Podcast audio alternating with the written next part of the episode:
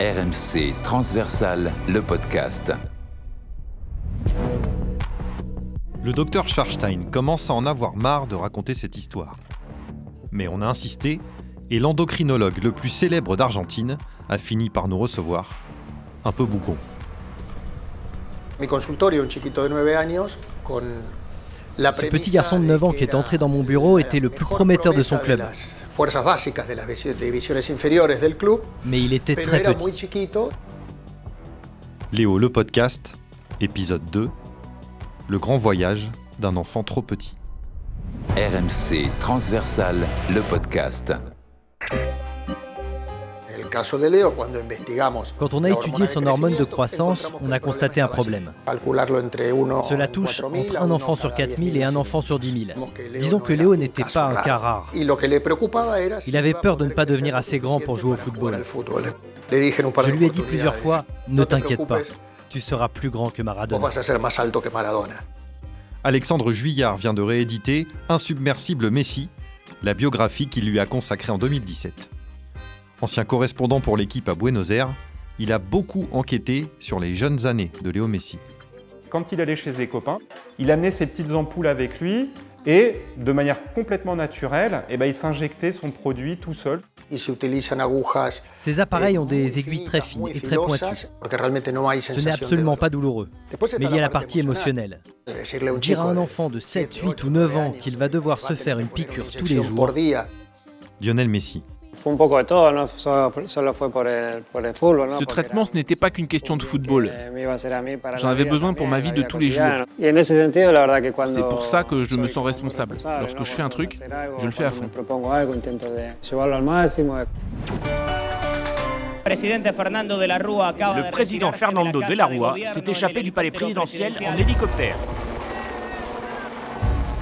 C'est un moment marquant dans l'imaginaire politique des Argentins le chef de l'État qui s'échappe dans le ciel de Buenos Aires. On est fin 2001.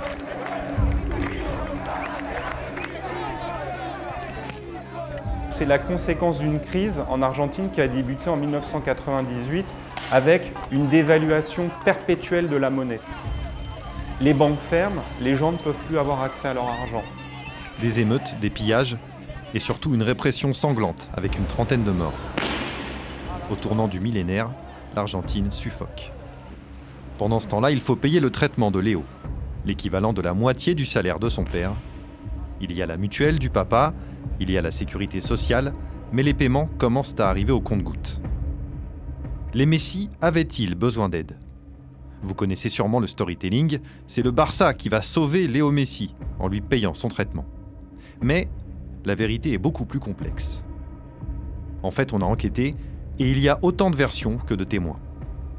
À Newells, certains disent avoir aidé la famille en payant une partie du traitement. Léo Messi, lui, dit au contraire que le club n'a jamais rien fait pour lui. Le docteur Schwarstein, lui, nous dit qu'il n'y a jamais vraiment eu de problème avec ça. Bref, impossible de démêler le vrai du faux. En tout cas, le pays est en feu. 250 000 Argentins partent en Europe, 60 000 en Espagne et Jorge Messi, le père de Léo, démarche un agent.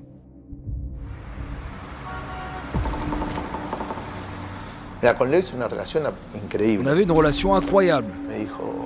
Et il m'a dit, entre toi et mon père, je dois choisir mon père. Il n'a pas touché un euro.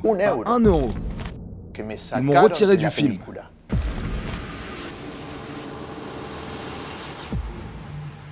Fabian Soldini est en conflit avec la famille Messi depuis 20 ans. C'est un homme de l'ombre qui n'apparaît dans aucun des nombreux documentaires consacrés à la vedette argentine. Un témoin gênant qui a entamé une procédure contre le clan Messi, à qui il réclame de l'argent pour avoir aidé au transfert de Léo vers le Barça. Il voulait aller en Europe parce qu'il y avait ce garçon de Petris qui venait de partir au Milan.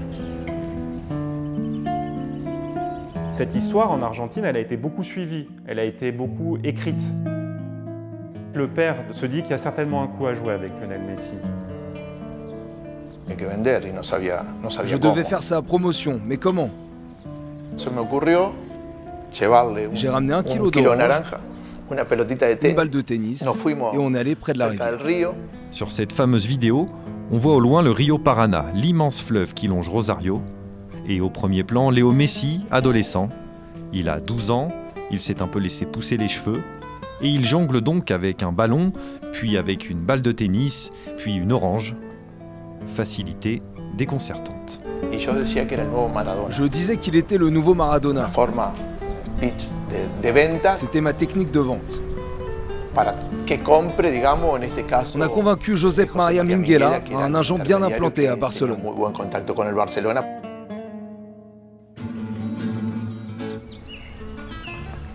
Montjuic est une enclave de verdure qui surplombe le centre-ville de Barcelone. Entre les jardins, la fondation Miro, l'anneau olympique vestige des Jeux de 92, le tennis club Pompeia. On est en milieu d'après-midi et Josep Maria Minguela finit tout juste son repas. L'agent grisonnant, débonnaire, nous reçoit dans son fief. Minguela est incontournable à Barcelone et ça ne date pas d'hier. Son premier fait d'armes remonte à 1982 quand il avait fait venir un autre prodige argentin au Barça, le jeune attaquant de Boca, Diego Armando Maradona. 18 ans plus tard, en 2000, il a donc participé à la venue d'un autre Argentin, un enfant de 13 ans, et sa famille. On ne peut pas emmener un enfant juste pour jouer au football. Il faut s'occuper de la famille, leur trouver un emploi. Ils doivent demander un permis de séjour, un permis de travail et tout ça. Et quand il est bien installé, on peut lui donner la permission de jouer. Quand on écoute Minguela, on a l'impression qu'il s'agit juste de tracas administratifs. Mais non, transférer un mineur, c'était interdit, et ça l'est encore d'ailleurs. Légalement, le FC Barcelone ne peut pas faire signer un enfant de 12 ans. C'est pas possible. Donc ce que le FC Barcelone va faire, c'est qu'il va falloir qu'il trouve un travail pour le père. C'est comme aujourd'hui en fait, un mec de 13 ans qui va euh, à Monaco, il n'a pas le droit légalement. Donc qu'est-ce que tu fais? Bah, Tu dis euh, que tu as un boulot pour la mère ou le père et voilà. Et en fait là c'est exactement ce qui se passe. Les dirigeants du Barça doutent.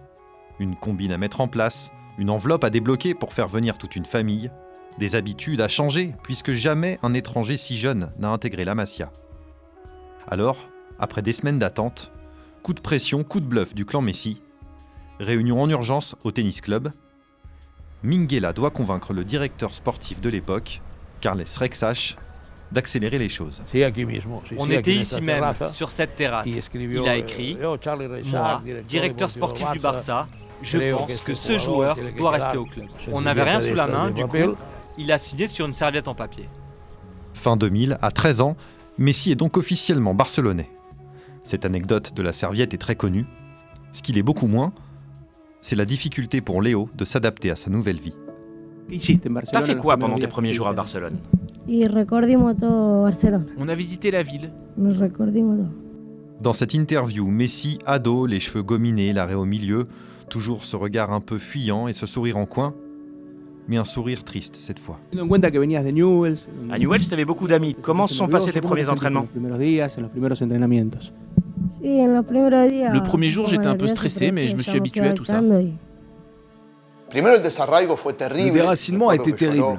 Pendant le vol de Rosario à Buenos Aires, il n'arrêtait pas de pleurer. J'ai perdu beaucoup d'amis, c'était très difficile de communiquer. Les enfants de 13-14 ans n'avaient pas de portable comme aujourd'hui.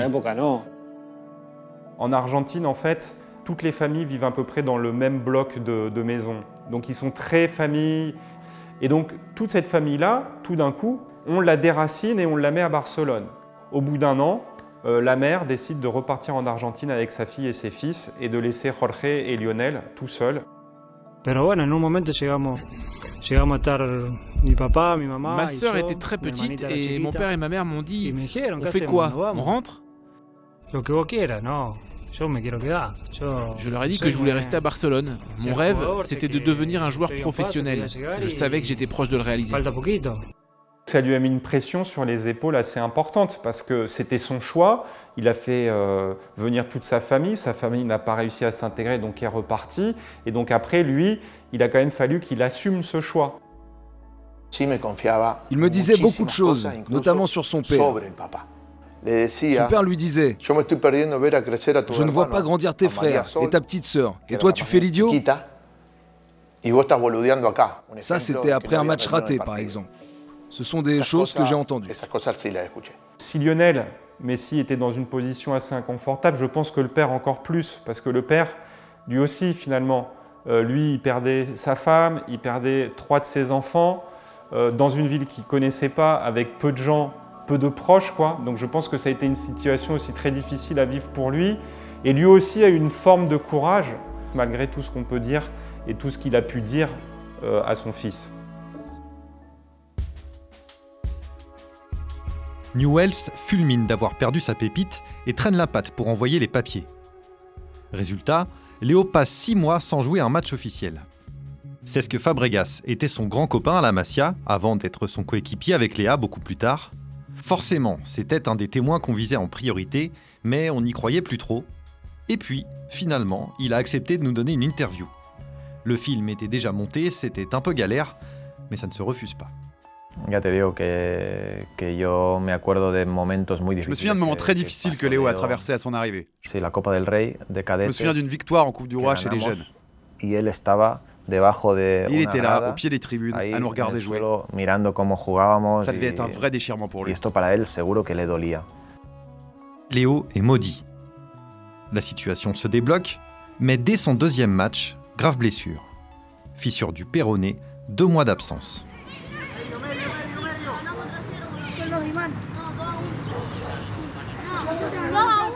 Il y a des images de cette blessure. On voit Léo se tordre de douleur, se faire évacuer du terrain. Ce jour d'avril 2001, c'est l'histoire du foot qui aurait pu changer. Mais Léo s'est accroché. Fabian Soldini.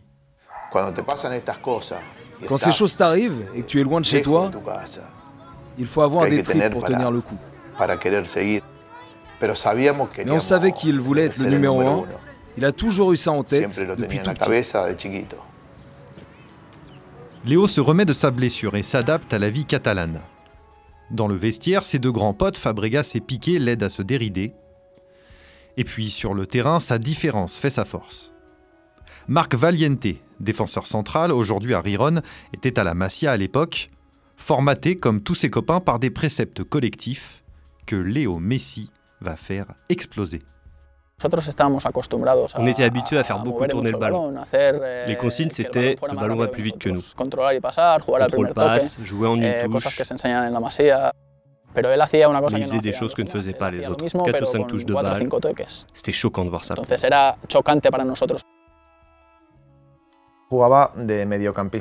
Je jouais en sentinelle, alors on me met en 1 contre 1 face à lui. Je me méfie pas, je monte sur lui pour prendre le ballon. Il fait une feinte de corps et part vers la gauche. Je tombe par terre et il marque. Je me suis dit, oh mon dieu, il m'a ridiculisé. 75e minute au stade du Dragon. Grande première pour le jeune Argentin Lionel Andrés Messi. Léo fait ses grands débuts avec l'équipe première en novembre 2003 pour un amical à Porto, à 16 ans. Il signe son premier contrat. Fabian Soldini, son agent historique, est écarté par le clan Messi. Il nous montre une photo où Léo, à peine ado, est sur ses genoux, souriant, son père juste à côté. Un souvenir amer pour l'agent. Ma relation avec Jorge Messi était très bonne, mais elle s'est brisée quand Léo a fait ses débuts.